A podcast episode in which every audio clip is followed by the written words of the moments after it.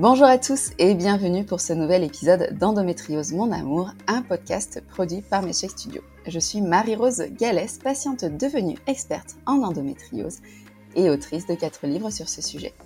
J'utiliserai ici le féminin générique, même si je rappelle que l'endométriose peut toucher les hommes trans comme les hommes cis.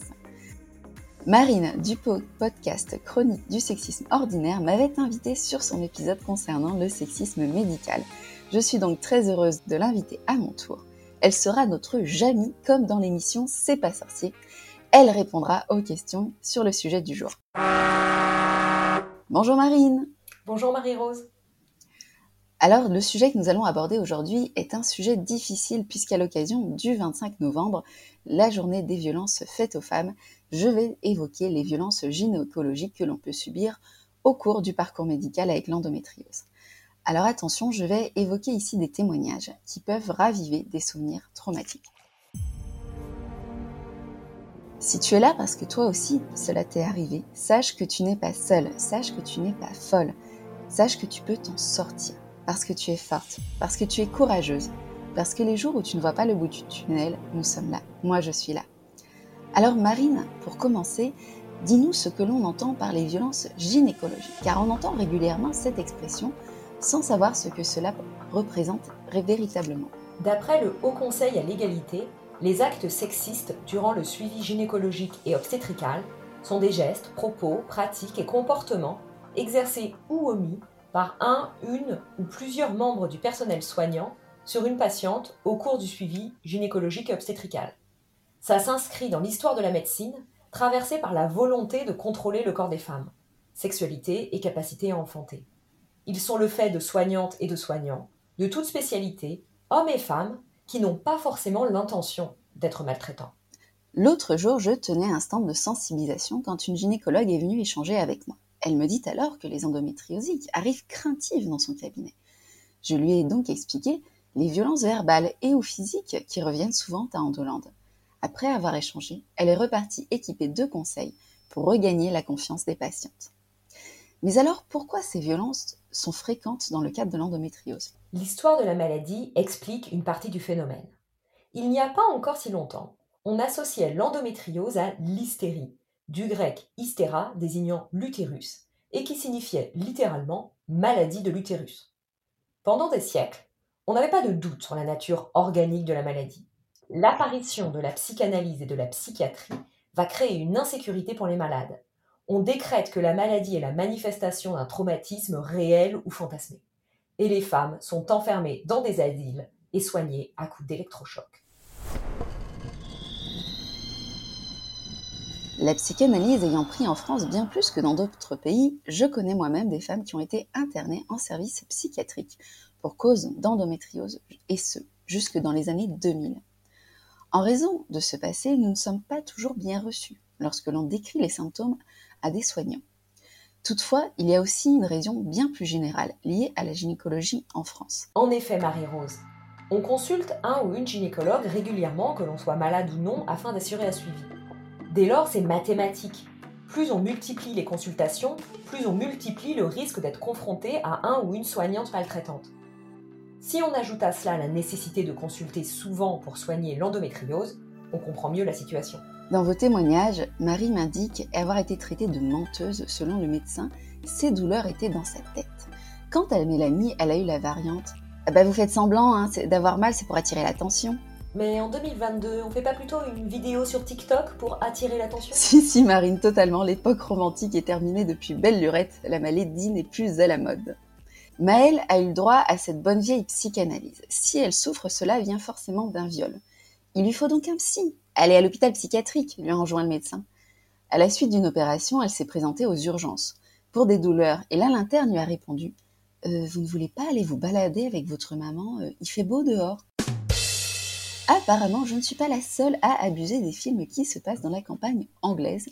Toutefois, cette interne aurait mieux fait de retourner à ses fiches de révision, car aucune balade pastorale, même avec une ombrelle, n'a jamais guéri personne. Et ces violences sont uniquement psychologiques? Non, il y a aussi des violences physiques, comme Maëlle qui a subi une échographie intravaginale alors qu'elle était encore vierge. Maëlle, qui procédait au même examen, a voulu arrêter les choses car elle pleurait de douleur. Le médecin l'a alors remise sur la table en lui écartant les jambes de force.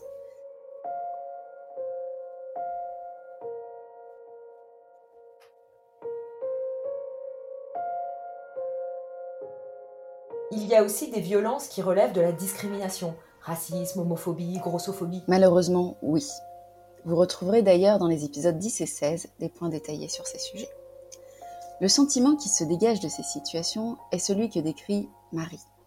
J'avais l'impression que j'étais obligée de subir, car c'est un médecin, et je dois donc obéir.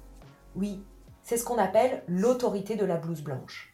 Martin Winkler, dans son livre Les brutes en blanc, parle d'aura, il dit ainsi que l'aura du médecin incite les patients à lui accorder sa confiance pleine et entière, au point d'accepter de sa part des comportements inacceptables. Mépris, insultes, jugements humiliants, mauvais traitements. Quant à Mélanie Deschalottes, elle évoque dans Le livre noir de la gynécologie un consensus social autour de la supériorité du médecin. Eleanor raconte par exemple son passage aux urgences avant le diagnostic d'endométriose. Elle faisait une crise avec des règles hémorragiques. Il y avait une flaque de sang au pied de la table d'examen. Malgré cela, la femme médecin lui a dit qu'elle venait pour rien, qu'elle encombrait les urgences.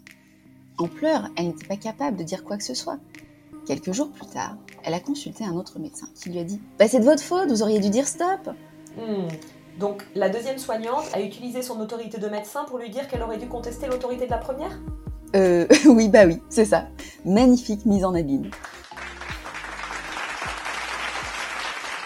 De manière unanime, vous m'indiquez être entré dans un état de sidération lorsque vous avez subi ces violences. Souvent, vous vous êtes senti détaché de votre corps, avoir eu l'impression d'observer la scène d'en haut. Mélanie m'indique être restée prostrée, en larmes. Dix ans après, elle en est encore malade. C'est parfaitement normal. Le livre noir de la gynécologie expose comment ce type de violence entraîne les mêmes effets neurobiologiques qu'une agression sexuelle. Cela comprend notamment la sidération qui empêche les victimes de réagir en recevant l'équivalent d'un cocktail morphine-kétamine. Cet état est provoqué par la brutalité, mais aussi le non-sens. Ainsi, Muriel Salmona explique que les violences les plus sidérantes sont celles qui sont les plus folles. Maintenant que tu le dis, la plupart des témoignages où les patientes m'expliquent être restées sur leur chaise, les jambes sciées, viennent d'une remarque qui n'a aucun rapport avec le contexte ou l'histoire de la victime. Un exemple fréquent est celui de la première visite gynécologique, qui est forcément stressante. Sauf qu'au lieu de dire je comprends que vous soyez crispé, respirez calmement, on commencera quand vous serez prête, souvent les gynécos balancent Laissez-moi faire, si vous êtes crispé, c'est certainement que vous êtes fait violer. Elles sont tellement sidérées par le décalage entre la situation et la remarque qu'elles passent des années sans consulter. La sidération peut aussi entraîner de la culpabilité. On se reproche de ne pas avoir réagi alors même que notre cerveau nous empêche de réagir. C'est vrai, si c'est votre cas, rappelez-vous que ce n'est pas votre faute. Vous n'avez pas à vous sentir coupable. Et il n'y a pas que la culpabilité qu'on peut ressentir.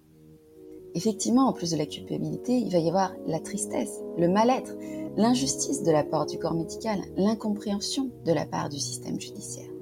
Les émotions sont multiples.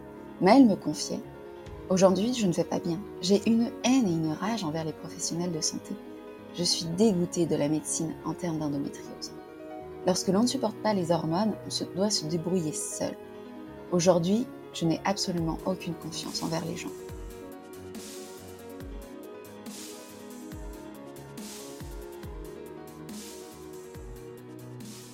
Comme le relève le rapport du Haut Conseil à l'égalité, cela peut entraîner des séquelles physiques et psychologiques.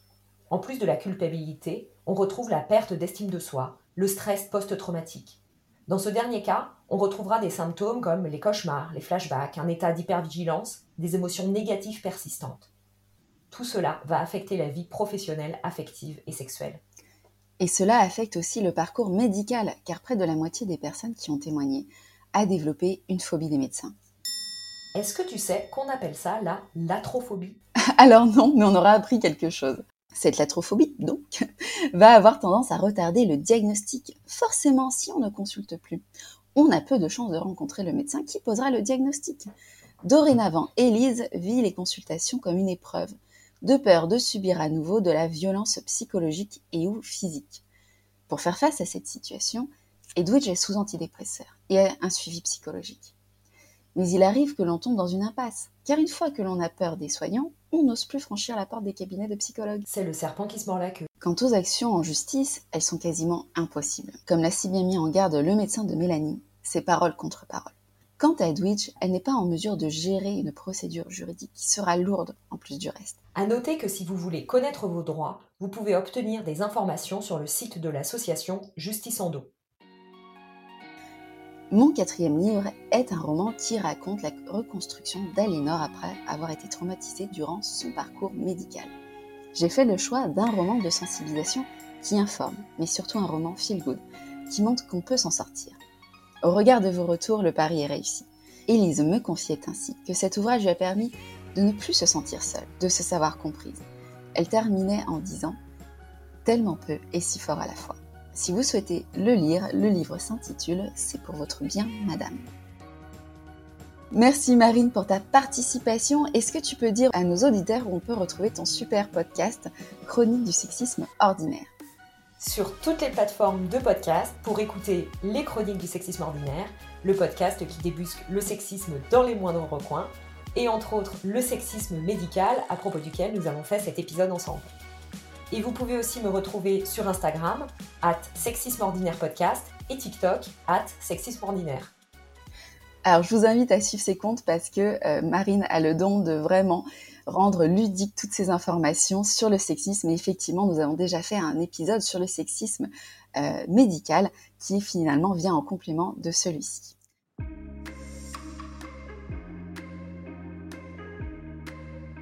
Voilà, c'est fini pour aujourd'hui. Je vous invite à vous abonner au podcast sur les plateformes d'écoute et à mettre des étoiles, des notes ainsi que des avis sur Apple Podcast et Spotify afin de faire connaître au plus grand nombre ce podcast. Je vous informe aussi qu'il y a une campagne Ulule actuellement pour financer la saison 3, donc n'hésitez pas à participer. On se retrouve pour le prochain épisode. N'hésitez pas à me suivre sur les réseaux sociaux sous le pseudo Super Girl pour ne pas manquer sa sortie. Prenez soin de votre santé.